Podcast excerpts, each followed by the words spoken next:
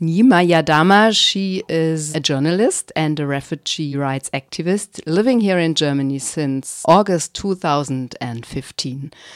In the Gambia, she was the vice president of the Young Journalist Association of the Gambia. Thank you so much for joining us. Thank you very much, Martinez. Since the regime change in the Gambia, there are so many uh, Gambian refugees and asylum seekers here in Germany who really fear that they might have to go back because the political situation might be seen as not so serious any longer. This fear of the refugees since the regime change, is this fear still there or did the situation change? The situation has actually worsened there is more fear than the way it was. There is great fear in a sense. People are really afraid to return back to Gambia due to the current security threats in the country. The security situation of the Gambia it's really really fragile to an extent that um, the government is not themselves they are not even secured because since um, before the inauguration of the president before he officially took over there were this um, ECOMIG soldiers from the West African states that come together to actually support him so that the former president would leave forcefully. The election was in December 2nd, 2016, and the official inauguration was actually in January 2017, January 17, 18, something like this, right. of President Adam Barrow now. And um, these people, their mandate was actually for six months at first, and then it was extended to one year.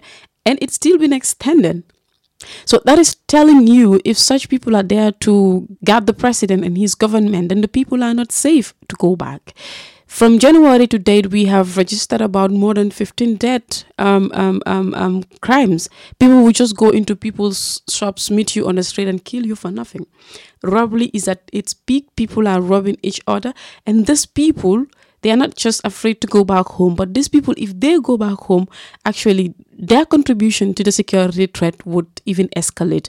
To an extent, these people themselves might become the criminals. They might become security threats to the country because these people, most of them, if not 99.9%, all came through the so called pathway that is through Libya, illegal migration to Europe. And these people face a lot of security threats on during their way. Um, they were in jail gunshots, they see gunshots, they see people dying. So these people have a strong heart to do whatever it takes to secure whatever they wanted. So the way I see them, these people should not be forcefully returned back. It should be negotiable. It should be in a form of a dialogue. If not, the security threat would become more and more fragile than it is or even expected. I checked these statistics with Eurostat and I saw that there is a number of uh, Gambian refugees who probably voluntarily um, were sent back or went back. Of course, there is a lot of uh, forced deportation as well. Um, independently on that, what do you think? How do those people feel when they arrive in the Gambia? How are they seen from the Gambian society and from their families? How are they perceived? You know, the issue of voluntary return, the way I see it to Gambians, is actually a forceful return to Gambia. This, they call it so called voluntary return. Um, almost every refugee got this um, um, invitation or letter to go for a voluntary return, even though your asylum case has been um, on procedures. Um, these people actually, you hardly see a Gambian that would fi- officially decide to go back home to Gambia. I've never seen it, I've never heard it. I mean, just like that, nothing happens. I've seen like one or two, three people who actually voluntarily return. One of them was there for 20 something years, plus he is with his papers and everything. So for him, it's a voluntary return, but for me, it's like going back home. So the other two, one went like last month we met together and this guy actually um um exhausted all the legal remedies of his asylum case there was actually no nothing to fight for you know so he actually had to say okay i would return instead of being deported so it's like forcefully being deported so in a very civilized way and these people the fear is if they actually go back home, despite um, the just thing of being voluntarily returned, the only difference is being deported and voluntarily returned. These people, if they actually go back home expecting that, okay, I have decided to voluntarily return, I'll get incentives or help from IOM and the government would help or whatsoever. This is not the case. The, the saddest part of it is that if they actually even get to the airport, that's the end. Sometimes they're not even greeted by the immigration officers. You know, I was speaking to some of the returnees, these people are not voluntarily, but it's very sad that some of them didn't even have um, pocket money to pay for taxi to go back to their, to their host cities. So these are some of the difficulties, and government would not care. Government should actually accompany these people, welcome them from the airport, show it to them that they are still part of the Gambian citizen. They left and come back either voluntarily or not voluntarily. This is like this is the way it was supposed to be. Not everybody is destined to leave Europe. So they could give them an encouragement, support them. It's actually happening, but maybe less than 1% because I've been reading reports that yeah, there are projects that government is helping returnees or whatsoever, which is very, very minimal. And the support IMO is giving is also very, very minimal, which is in kind. So, you know, these people are not encouraged. They ended up being frustrated and things get even more difficult called the societal ideology towards them, the family pressure, you know, can really frustrate some of them, and and and it's really difficult. Mm. So this indirectly answers my question of how those people feel when they arrive at the airport in the Gambia, and how are they perceived by the society? This was my question. Actually, the way the society perceives them is as failures. You've went to Europe, you've failed, and this society also has a great role to play. They should also support these people because that person, when that person was in Europe, was actually maybe financially supporting you. So if that person comes back, you should actually support this person, but not to discourage this person by looking at him as a failure or whatsoever. Some of them go back home with talents. Some of them were so um, good housekeeping that, and if they go back, government I think should utilize this talent from these people. They should not just let them waste, but government didn't care because there are over um, um on the youth unemployment rate. So adding it's like adding fuel to fire. There is a number of different programs promising this start packages, in kind support, and things like that. Did you come across the web pages or any kind of service program like this? And what is your impression of what is offered there and the way it's presented? Yes, um, I know there are a few projects for returnees. Um, one is the YEP project. One is um, I forgot the name of the project, but it's also under the IOM. One is under the National Youth Council, and, and others are by different youth organizations. And this project, funnily, they're actually doing well. They might to the way they are doing things. But if you come to look at it, let's say, for example, I lived in Europe for two, three years in a short time and I was registered, being, able to register a very good, successful number of successes. And then I just suddenly be being deported like that with nothing, obviously nothing. And then you expect this person to just um, be supported in kind, not financially. It's difficult. It's like starting from zero again. So IOM, the kind of support they give is not in cash, it's just in kind. That is what kind of in-kind support is that exactly? This in-kind support is that um, they give moral support. They would not give you money. What they would give you is that, like for example, if you have an idea a business project, then you would send your business plan. They look at it, scrutinize it, and then give you this help. If you want to go to further your education, go to school, you give them all the necessary documents and then they will take you to school. But this could take you another three years or more. And i was speaking to one of the returnees. I said did you visit the iom office? He laughed and said look since i came i have been going and coming back there. These people what they would give you in return you give them you give it to them back. Because before that kind support comes to you the going and coming back you spend all of your money by paying taxi to go and come back. So what about if it is somebody who don't just want to go back to school and wants to do a business and have a strong, rich business plan that costs thousands? They will not give it to that person. They will say this one is high ambitious and it's not helping. So I think they should also look into their projects of returnees, include financial support and not just kind support. The feeling is that um, for me, it makes no or no or less sense to be deporting people who are already integrated because I have seen people who are well integrated in Germany and and and they haven't caused any um, illegal illegal things that will detriment to their deportation. And these people have been deported, and the government is not doing anything about this.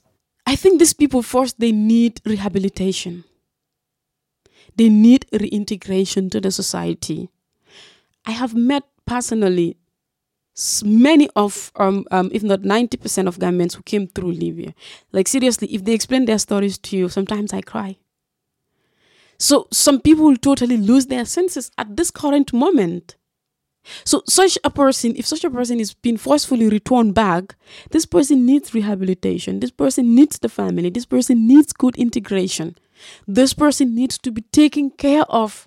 Uh, actually, Nyima, my question is uh, Were those people, for instance, in Libya who were freed, obviously freed from slavery, were they ever asked where they want to go?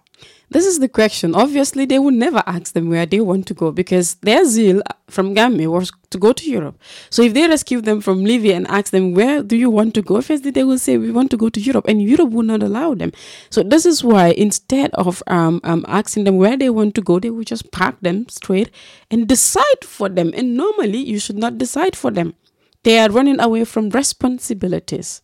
Europe should actually focus on on, on, on taking responsibilities and giving solutions to the pro problem instead of blaming the crisis. Hmm.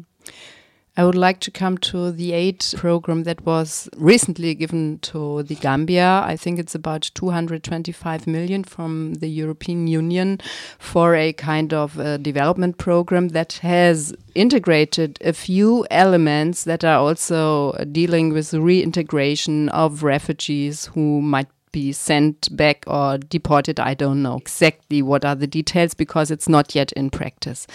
Why did the president Adama Barrow sign this package and how does he talk about the package? You know, um, it's not actually recently. This was since um, 2017. Because when he actually took over, he was using this opportunity to say that the former president has left with 11 point something million dollars away and the coffers are left with less than 50 euros. So he was actually using this opportunity to beg to the international world to give them money. So, not doing their homework very well, they actually take this aid of 225,000 475 million was given to them. 120 was given to them another i think 30 euros was given to them. But they are in separate ways in three separate ways and that makes it 125 million 225 millions actually. And they actually signed this. So when i saw this i was like oh my god we're done. Um, i think they did this um, not really doing their homeworks well not really checking in details what are the repercussions if they actually take this money because Europe will never give them money for granted just like that just to help a poor country. Obviously they will look out for incentive and this now they are paying back in return to send their people back to them which it's actually not in this right moment to be done and President Barrow I think um, he's actually not on the right track. Um, I always said this and I always said this again he has messed up by actually allowing mass deportation, I will call it at this moment. President Adam Barrow was put into that office with the help of us Gambians abroad. We call our families to make sure that that president there brutally to leave, you know, to support Barrow's um, um, candidature, which actually happened. And he always says this. But at the end, it becomes really bad. But what do you then expect uh, the president and also, of course, his government? What could he have done? Maybe not really to stop deportation in general, this is very difficult, but at least to minimize this kind of mass deportation that we face nowadays. You know, actually, that's 225 is what is known. There is actually more to it. The EU draft report, where the foreign minister actually admits that they are also actually trying to work on this, where every month 50 Gambians would be sent across to you through Europe to Gambia. And I think they've actually started this because now you could see 25 from Europe would be sent back to Gambia every month. What President Barrow could have did if I were him was that um, First, not to accept it. It's very simple. This is a very simple logic. Yes, you need money, but your people, your subjects are much more important than any other thing. They could have also worked and perhaps not to give you that money, but at least to help. Now, if I were him, he would just suggest that okay, we are not um, exempting from taking back our people, yeah, But the thing is, the, this country, this government is a transitional government. This is what he should understand. They're there for three years at this moment. It's a coalition government. Now, and this transitional government is currently facing a rough, fragile security threat. Yeah, with economical um, um, burdens. Now, why not? They have a very, very swift dialogue with Europe yeah try to see how best to put things in order to let these people stay while they deal with their security problem their economical problem and their other political differences in the country. Try to see how best to see maybe after this transitional government then they could think of taking people back. But at this moment things are really really getting difficult. I am always disappointed wherever president barrow went um, um, and make interviews on what packages do you have for the migrants, immigrants. There are a number of uh, contracts, bilateral contracts between different countries, which is the base for the so called voluntarily return programs. And my question is because there are so many refugees without identity, without any papers, without a national identity. Are these exceptions? I mean, how, to go about those people? How how how they identified? Okay, obviously, um, a Gambian hardly produce an identity that I am a Gambian because of the current situation. Um, if you provide a document you're from Gambia, that means you are to be deported. People's house buildings, jobs, and schools have been stopped because of lack of um, identification. So now the way this identification is done is that it's like um, a bilateral cooperation that Germany and Gambia currently have. Those are inclusive. So what the RP does, the Regium Presidium in Karlsruhe, would actually send an invitation to the immigration office, to the government of the Gambia through.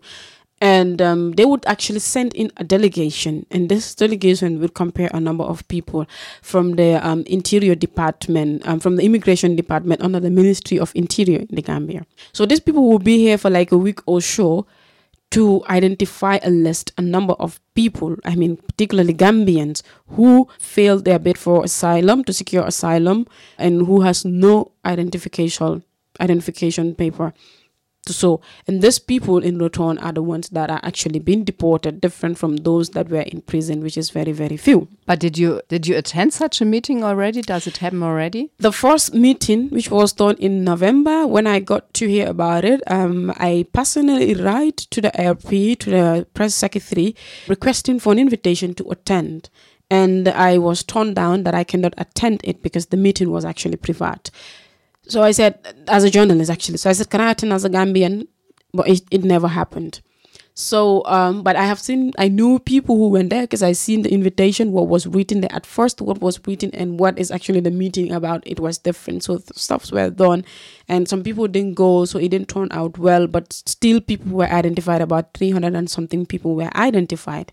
And out of that, um, since November to now, I think um, about almost 20 were deported, something like this.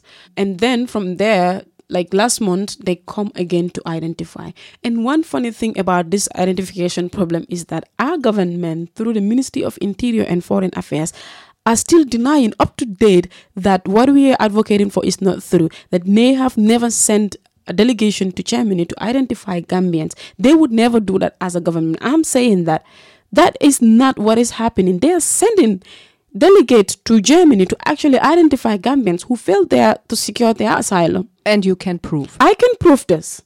I did an interview in one of the radio stations in Gambia in Mandinka, and you know I, I, I was happy because the, the the less marginalized, like wanna call it illiterates, like those who don't understand English, our our grandparents and parents would actually understand from this point of but people will still not believe because of what they got from the government so if these people come like um, for example you you you don't have any identification and even if you're doing house building they will send you a letter and say so so date you come there at government delegates i have seen letters of this and anytime they come filtering will send me an email or call me that okay these people are around and i know mm. so so this brings me to the point that it's not yet really clear how these practical things uh, work. We know a lot about the promises of these return programs, but we do only know little, little about the practice, and we might have to follow the practice and maybe we will talk to each other in a few months time again about this topic. Obviously the practice would have to go further because I think they're trying to get rid of the 1500 refugees or asylum seekers that my announced last year that um, there are 1,500 Gambians that are supposed to be deported. So this is actually the procedure they are following. There are so many practical issues that need to be further checked into. And I think, yeah, we should further look into it. Nyima, thank you very much for the interview. Thank you very much, Martina.